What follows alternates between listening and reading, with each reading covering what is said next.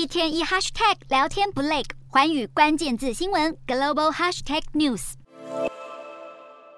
德国代表性超跑品牌保时捷即将公开上市，将成德国史上规模第二大，也是欧洲史上第三大的 IPO 案。保时捷的好日子就选在九月二十九号，在法兰克福交易所启动 IPO，发行价格区间在每股七十六块半到八十二块半欧元之间，使得公司估值上看七百五十亿欧元，约合二点三三兆台币。分析指出，保时捷不但成功量产超跑，电动化的脚步也超前，更靠着近年来大获好评的纯电动跑车 Taycan 成为福斯集团的金鸡母之一。使得保时捷的公开上市预计将会掀起欧洲汽车业的版图震荡。然而另一方面，美股科技圈近期却是陷入了上市荒。今年初以来，股市低迷，经济前景不明，让许多公司纷纷对上市计划缩手。而十九号，《金融时报》跟引述大摩研究团队报道。规模超过五千万美元的科技股 IPO 案，截至二十一号就有两百三十八天没出现过了。这已经刷新两千零八年的金融危机或是千禧年网络泡沫危机所创下的纪录，更被形容是本世纪以来美股科技股 IPO 最长的干旱期。而分析指出，投资人得先见到前景稳定、愿意重新买进上市股票，才会有意愿进一步冒险，并且参与科技股的 IPO，也使得对于科技股的复苏步调，专家仍然保守看待。